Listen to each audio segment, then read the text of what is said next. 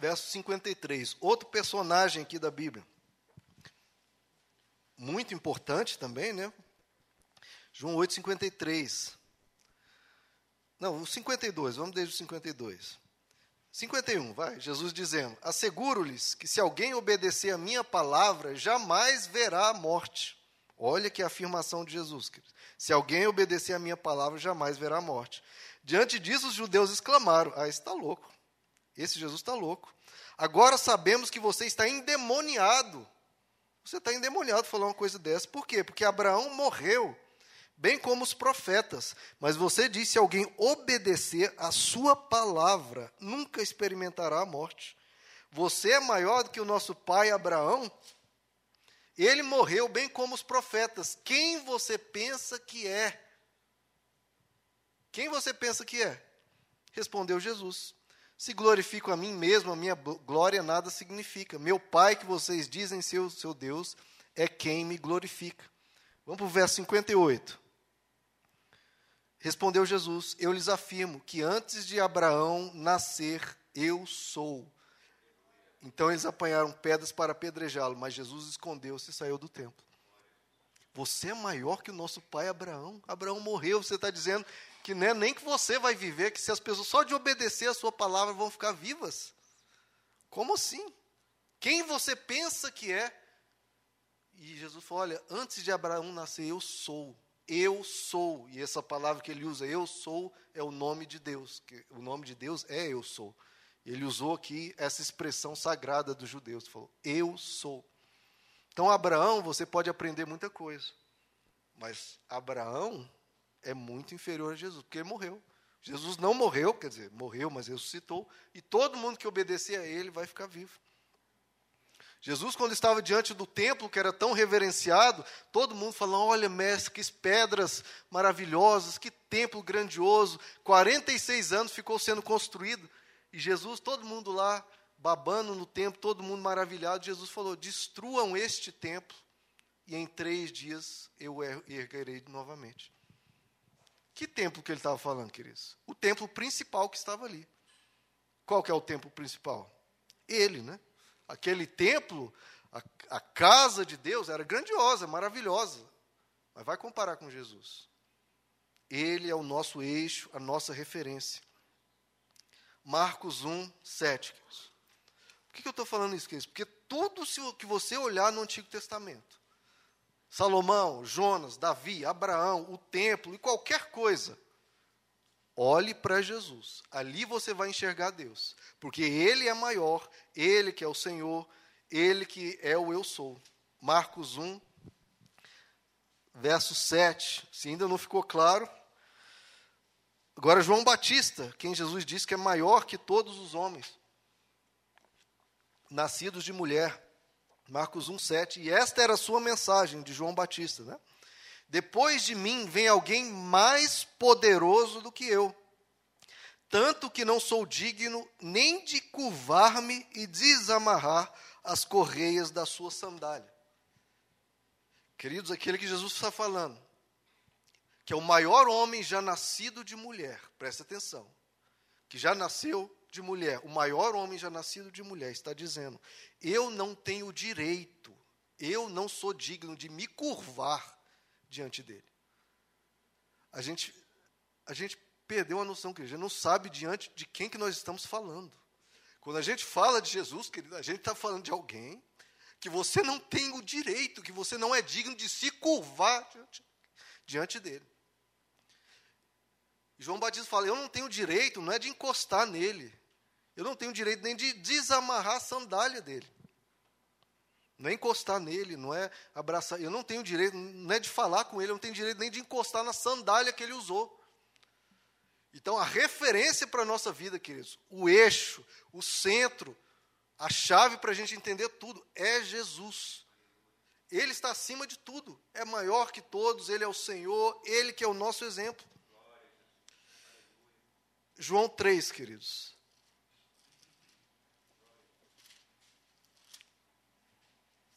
João capítulo 3. Oh, Jesus. Sempre quando você olhar para Jesus, você vai saber o que, que você tem que fazer. Se você começar a olhar, peraí, nessa situação, o que, que Davi faria, o que, que Salomão faria, o que, que João Batista faria? Não, não, não, não é para isso que você tem que olhar. Pode aprender pontos com ele, mas você tem que olhar para Jesus. João 3, verso 31.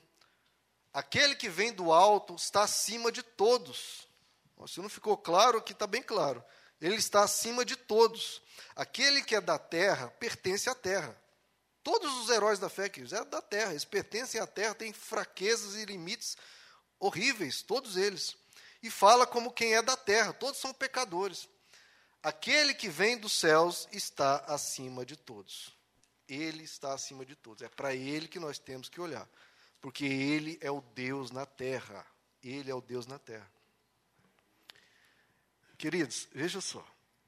Deus sempre quis falar com o ser humano. Deus tem o interesse de falar comigo e com você. No profundo do seu coração, te ensinar como você tem que agir nas situações da vida, te ensinar a ser um grande homem, a ser uma grande mulher, a ter caráter, a ser honesto, a ser íntegro, a ser uma pessoa que vive em amor. Tudo isso Deus quer falar contigo e comigo. E ele tentou falar, queridos, uma vez, mas não deu certo. Tentou falar um grande grupo de pessoas, ele reuniu a população diante do Monte Sinai, ali em Horeb, e ele falou: Eu vou falar com vocês, eu vou ensinar tudo o que vocês precisam saber para a vida e para vocês me entenderem, entenderem quem eu sou, o meu caráter, eu vou falar tudo para vocês. Deus apareceu diante do povo. Agora, olha o que, aconteceu, queridos. Deuteronômio capítulo 18. Veja o que aconteceu. Não deu certo. Deuteronômio capítulo 18, quinto livro da Bíblia, aí no comecinho. Deuteronômio 18, a partir do verso 15. Aqui já falando de uma situação que já ocorreu, né? É, Moisés está relembrando o que aconteceu. Pois, Deuteronômio 18, verso 15. O Senhor, o seu Deus, levantará no meio dos seus próprios irmãos um profeta como eu. Ouçam-nos. Por que, que ele vai levantar alguém como eu? Pois foi isso que pediram ao Senhor.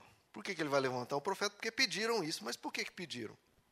Em Horeb, no dia em que se reuniram, quando disseram: Não queremos ouvir a voz do Senhor, o nosso Deus, nem ver o seu grande fogo, senão morreremos.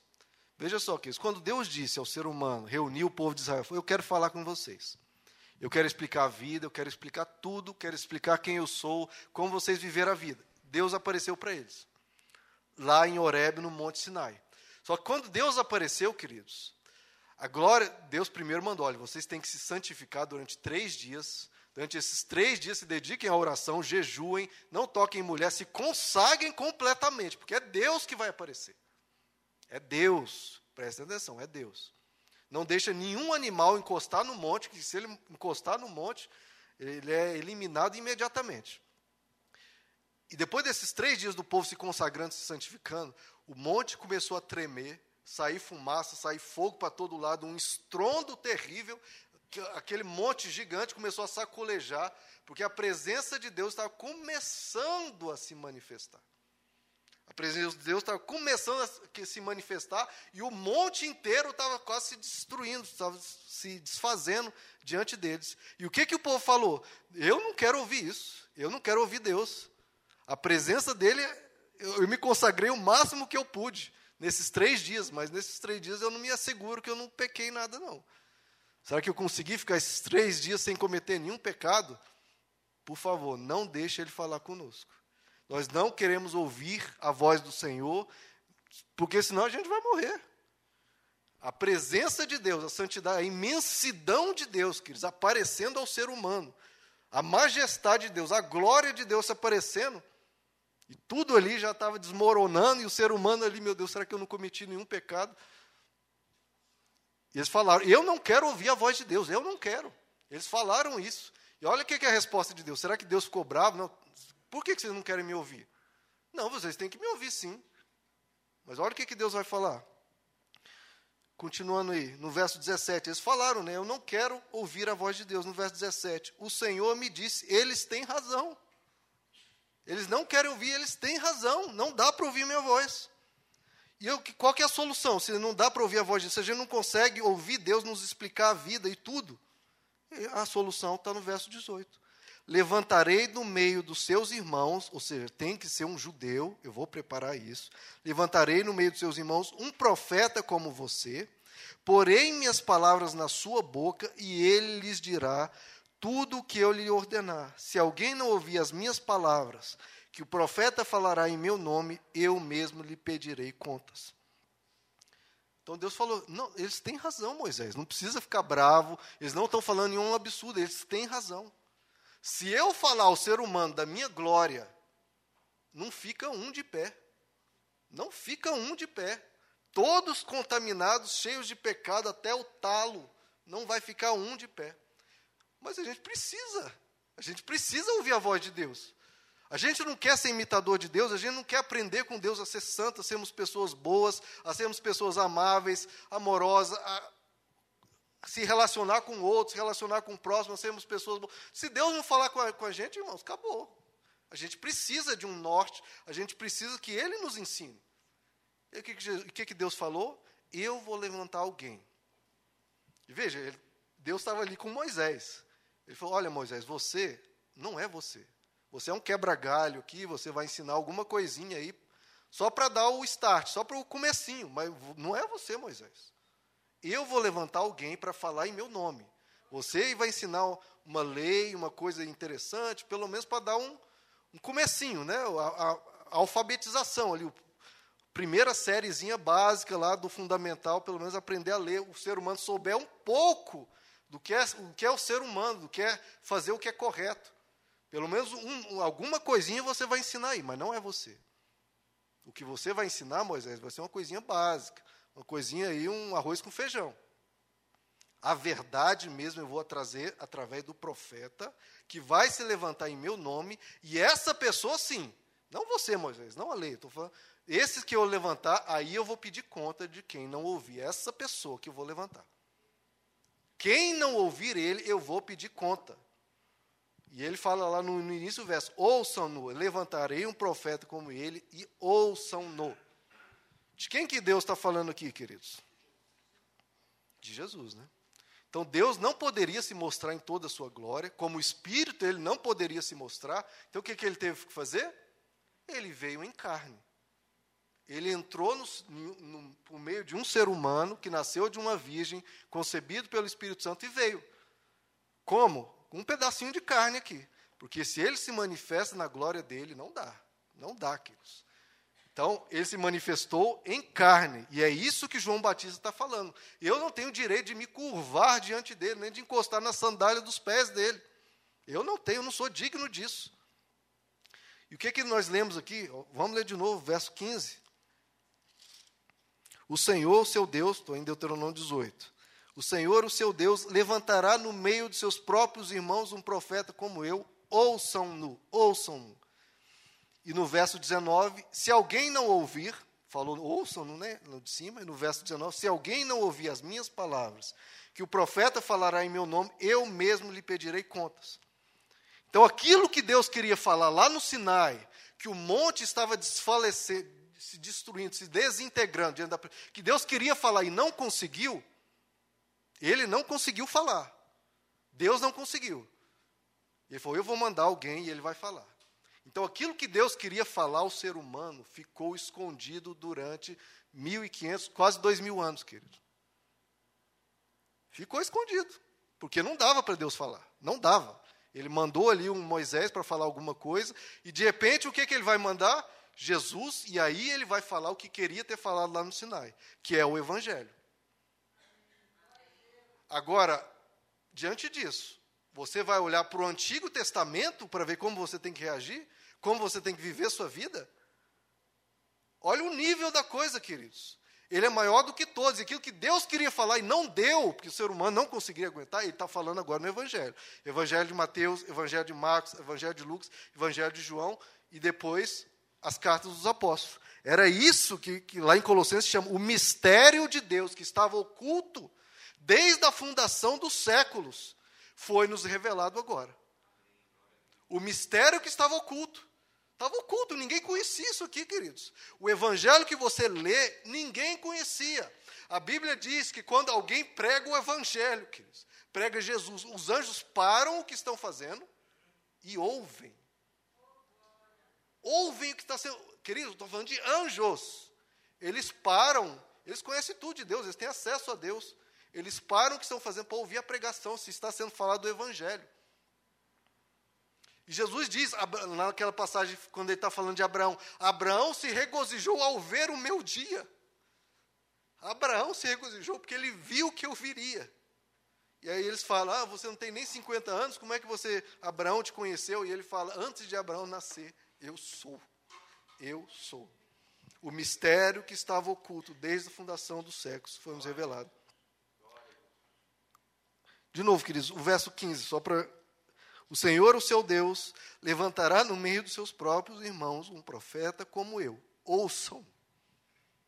Deus está falando, ouçam nu. E depois ele fala no verso 19: se alguém não ouvir, Deus falando, querido, se alguém não ouvir as minhas palavras, que o profeta falará em meu nome, eu mesmo, Deus falando, eu mesmo lhe pedirei contas. Agora, o que, que Jesus mais repete nos evangelhos, querido? Que está falando, Deus está falando, ouçam-no ouçam-no. E quem não ouvir ele, eu mesmo vou pedir contas. E o que, que Jesus fala o tempo todo nos evangelhos? Aquele que tem ouvidos para ouvir, ouça. Jesus está lembrando que Deuteronômio 18: aquele que tem ouvidos para ouvir, ouça o que eu estou falando. Ouça. Ouça. Lá em Mateus capítulo 5, queridos, é um dos, dos capítulos mais conhecidos das Escrituras, não precisa ler, né, não precisa abrir. Jesus é muito conhecido nas Escrituras porque lá fala as bem-aventuranças, né? bem-aventurado, tudo aquilo ali.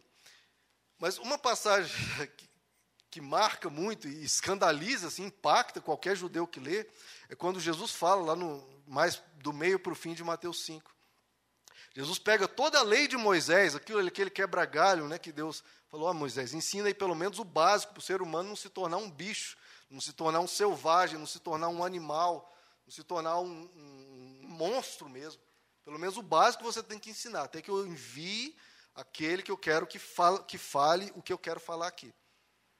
Esse básico, aí o que, que Jesus faz? Ele pega a lei de Moisés e fala: Vocês ouviram o que foi dito aos antepassados, mas eis que eu digo. Vocês viram que está lendo aqui? Vocês leram lá em, em Êxodo, em Levítico, em Deuteronômio? Vocês leram lá? Mas olha o que, que eu digo. Ele repete isso por seis vezes. Vocês, seis vezes. Vocês leram, ouviram o que foi dito pelos antepassados, mas eis que eu digo. Agora sou eu, aquele lá que Deus disse: Eu vou mandar aquele que vai dizer no meu nome. A ele vocês devem ouvir. Eu digo o que eu digo. Então ele fala da própria autoridade dele. Ele fala, não é que, olha, Deus disse, ou um profeta diz, não, é eu que estou falando. Eu digo. Então, Jesus assumiu essa autoridade absolutamente divina, para inclusive sobrescrever, avançar o entendimento do ser humano em relação àquilo que foi ensinado lá atrás. Agora, queridos, como é que você vai entender as Escrituras, a Bíblia, como é que você vai entender a sua vida, a sua existência, entender tudo, sem olhar para Deus? Você acha que dá para entender a vida sem olhar para Deus? Dá para entender a Bíblia sem olhar para Deus? Não dá, né? Abra comigo em Hebreus capítulo 1, queridos. Hebreus 1, a partir do verso 1 mesmo. Há muito tempo, Deus falou muitas vezes, falou, né, queridos? Várias vezes lá o, o que o ser humano precisava, o basicão, né, um, um, algo pelo, pelo menos o ser humano conseguir aprender alguma coisa, o que eles conseguiam aprender. Deus falou muitas vezes e de várias maneiras aos nossos antepassados por meio dos profetas. Graças a Deus que ele ensinou muito ao ser humano lá atrás. Mas nesses últimos dias ele nos falou por meio do filho. O filho nos falou por meio do filho, a quem constituiu herdeiro de todas as coisas e por meio de quem fez o universo. Olha só quem é esse filho. Mas quem é esse filho? Agora ele vai dizer quem é esse filho. O Filho é o resplendor da glória de Deus e a expressão exata do seu ser. Olha, queridos, de quem nós estamos falando. Lá, de novo, no Monte Sinai, Deus apareceu com a glória dele e o monte começou a trepidar e a se desintegrar diante deles. Não deu. O monte gigante não deu. E as pessoas falaram: nós vamos ser pulverizados aqui. E o que, que o escritor de Hebreus está dizendo? Aquela glória que estava lá no Sinai e tentou o começo da glória, né? Deus começou a aparecer e tudo já foi começou a se destruir.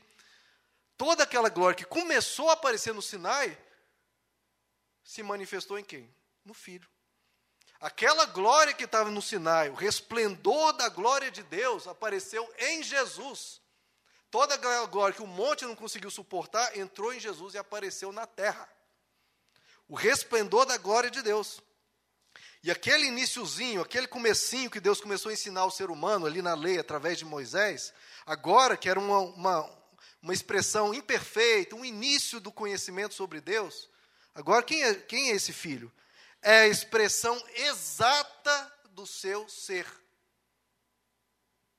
A lei, Moisés, o Antigo Testamento, Isaac, Jacó, eh, Isaías, Jeremias, Elias, Eliseu. Não, não, não. Quem é a expressão exata do ser de Deus? Jesus é a expressão exata do ser de Deus. O que você lê antes, uma manifestação imperfeita, uma manifestação incompleta, uma manifestação inicial, o que, que Deus deu para ensinar na época, o que o ser humano conseguia captar. Agora em Jesus você vê a expressão exata do ser de Deus. Nele não há nenhum, você vê o exato, o que Deus é, você vê em Jesus. Continuando, lá no verso 3, o Filho é o resplendor da glória de Deus, aquela glória que estava lá no Sinai, e a expressão exata, 100% Deus, perfeitinho do jeito que Ele é, sustentando todas as coisas por Sua palavra poderosa. Depois de ter realizado a purificação dos pecados, ele se assentou à direita da majestade nas alturas, tornando-se tão superior aos anjos quanto ao nome que herdou é superior ao deles. Veja só, Jesus não é superior apenas a Abraão, Moisés, Elias, esse povo, não, queridos. Ele é superior aos anjos. Aos anjos que não têm qualquer pecado, ao anjo que lutou contra Davi, lá, um grande guerreiro, venceu. Um anjo matou 180 mil lá dos exércitos assírios. E está falando que Jesus é muito superior aos anjos. Olha no verso 6. E ainda quando Deus introduz o primogênito no mundo, diz: todos os anjos de Deus o adorem. Olha quem é Jesus, queridos. Ele está falando de seres perfeitos. Os anjos não têm um defeito, eles não pecaram. E esses que não pecaram, chega diante de Jesus, tem que se prostrar e adorar. Porque ele é a glória de Deus e a expressão exata de Deus.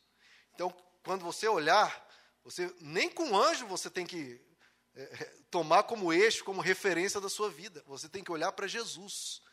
Então, querido, se um anjo aparecer diante de você, um anjo, olha, eu sou Gabriel, estou aparecendo para você.